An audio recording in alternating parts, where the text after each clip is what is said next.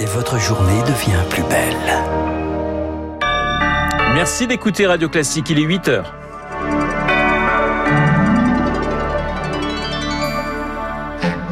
La matinale de Radio Classique avec Renaud Blanc. Cartable sur le dos et masque sur le nez dès le CP. Jour de rentrée pour plus de 12 millions d'élèves. Le Covid dans toutes les têtes. 600 000 tests salivaires vont être distribués en primaire par semaine. Une rentrée marseillaise pour Emmanuel Macron. Le chef de l'État pourrait annoncer le déblocage d'un milliard d'euros pour rénover les écoles de la cité phocéenne. Et puis, l'avortement presque interdit au Texas au-delà de six semaines de grossesse. La Cour suprême a décidé cette nuit de laisser en vigueur cette loi polémique. Décision historique on vous dira pourquoi. Radio classique.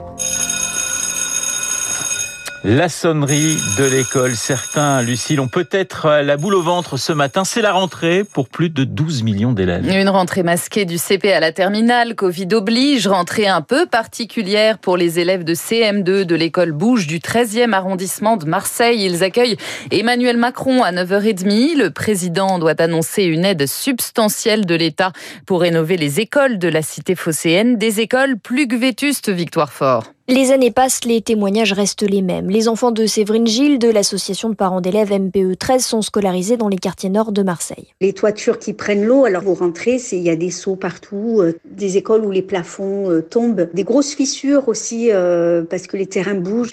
Les rats dans les écoles, c'est aussi un sujet. Une fois passé la colère de la constatation, c'est la colère de l'inaction. La fille de Séverine Gilles n'aura pas eu le temps de voir son école changer. Elle est déjà passée au collège. On attend que ce chèque il arrive très très vite. C'est-à-dire qu'on se dit qu'à Marseille, tout est possible. Aujourd'hui, il y a une équipe qui veut faire. Demain, cette équipe, elle peut changer. Il peut y avoir quelqu'un qui veut plus rien faire du tout. Et nous, on veut des résultats. Il faut que ce plan aille jusqu'au bout. Ceux qui se battent depuis des années pour ce sursaut national craignent qu'à nouveau l'aide annoncée soit tributaire des alternances politiques. Virginie Akliwat enseigne dans une école maternelle à Marseille, membre du SNU-PPFSU. On attend de voir maintenant ce que le financement de l'État va pouvoir permettre de faire, combien de rénovations d'écoles, sur quels critères les écoles seront choisies euh, pour être rénovées ou pas. Professeurs comme parents souhaitent que les premiers travaux débutent avant la fin de l'année pour que les écoliers marseillais ne connaissent pas un hiver de plus les pieds dans l'eau ou sans chauffage. Deuxième jour de déplacement du président dans la cité phocéenne. Hier, déjà dans les quartiers nord, Emmanuel Macron a promis de ne rien lâcher sur le trafic de drogue. 200 policiers arriveront en renfort dans la ville dès 2022. Il dévoilera son grand plan d'urgence pour Marseille. Cet après-midi, ce sera au palais du Pharo, plan de plus d'un milliard d'euros. Une rentrée sous protocole sanitaire de niveau 2. En primaire, au premier cas détecté dans une classe, elle fermera pour 7 jours. Au collège et au lycée, seuls les élèves cas contact non vaccinés devront s'isoler une semaine. Lucille, 600 000 tests salivaires seront également distribués dans les écoles primaires. Chaque semaine, pour l'instant, on ne sait pas qui devra réaliser ces tests, ni où, ni comment. Mais d'ores et déjà, les médecins alertent, le dispositif n'est pas à la hauteur, Rémi Pfister. 600 000 tests salivaires, cela représente environ 10 élèves testés par école chaque semaine. Cela permettra d'avoir une idée de la circulation virale chez les enfants, mais c'est totalement insuffisant pour sécuriser les classes, selon l'immunologue Eric Billy. Si on fait des tests euh, à gauche, à droite, 600 000 tests dans la semaine, ça change rien. Si on veut faire des tests protecteurs, à ce moment-là, il faut faire des tests euh, deux fois par semaine, toujours au même lieu, au même endroit, un en début de semaine, un en fin de semaine. L'idée étant de détecter ceux qui sont déjà contagieux avant d'arriver à l'école et ceux qui auraient pu être contaminés et devenir contagieux à la fin de la semaine. Avec le variant Delta plus contagieux, l'objectif c'est de ne surtout pas vivre le scénario écossais, sept jours après la rentrée. Le nombre de cas chez les enfants a été multiplié par deux.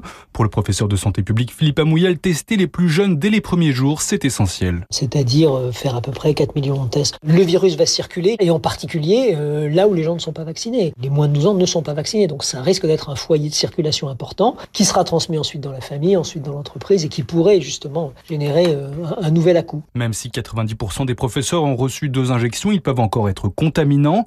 Deux autotests seront fournis chaque semaine à tous les adultes qui travaillent dans une école. Objectif, pouvoir les isoler le plus rapidement possible. Rémi Pfister, Concernant la vaccination, près de deux Français sur trois sont désormais complètement vaccinés. Le cap des 50 millions de primo-vaccinés devrait être franchi dans la semaine. 200 000 personnes, par ailleurs, ont déjà pris rendez-vous pour recevoir leur troisième dose, d'après le ministre de la Santé, Olivier Véran. Au total, 18 millions de Français sont éligibles à ce rappel. Vous écoutez Radio Classique, il est 8h05. C'est la rentrée en métropole, mais toujours pas aux Antilles. Vous le savez, elle a été reportée de 15 jours. La pression épidémique ne retombe pas en Martinique et en Guadeloupe. De nouveaux soignants sont d'ailleurs partis hier, prêter main forte au personnel hospitalier sur place.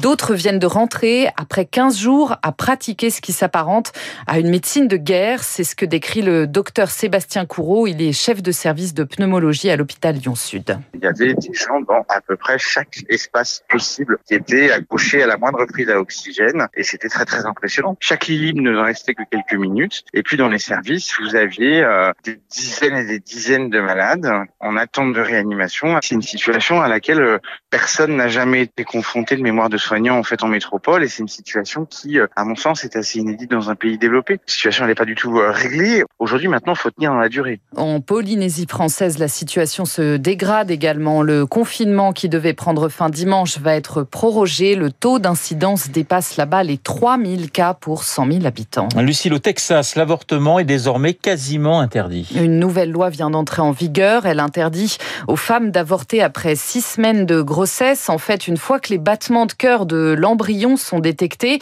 Pierre Collat, le seul espoir des défenseurs du droit à l'avortement reposait sur la Cour suprême saisie en urgence. Elle vient de se prononcer. Oui, elle refuse de suspendre cette loi. Une Cour suprême divisée. Quatre juges sur neuf se sont prononcés contre cette décision. C'est inédit car depuis 50 ans, elle protégeait le droit des femmes à disposer de leur corps et à se faire avorter. 12 États avaient déjà mis en place des lois similaires, toutes invalidées. Cette fois-ci, la Cour évoque des questions de procédure complexes et nouvelles. Le texte prévoit que les citoyens, exclusivement, pourront porter plainte contre les organisations qui aident les femmes à avorter, avec une rétribution de 10 000 dollars. On parle ici d'une loi qui interdit l'IVG après la sixième semaine, un moment où la plupart des femmes ne savent même pas qu'elles sont enceintes. Une interdiction qui vaut même en cas de viol ou d'inceste. La seule exception, c'est si la santé de la femme enceinte est en danger. La décision de la Cour suprême est donc un coup de massue pour les militants du droit des femmes.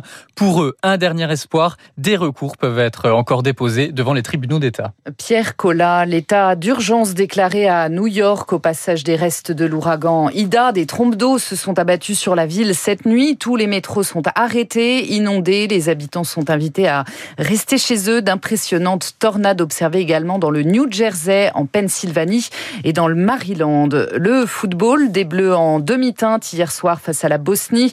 Des Bleus réduits à 10 après la mi-temps. Les champions du monde ont dû se contenter d'un match nul, un partout, pour ce premier match des éliminatoires de la Coupe du Monde 2022.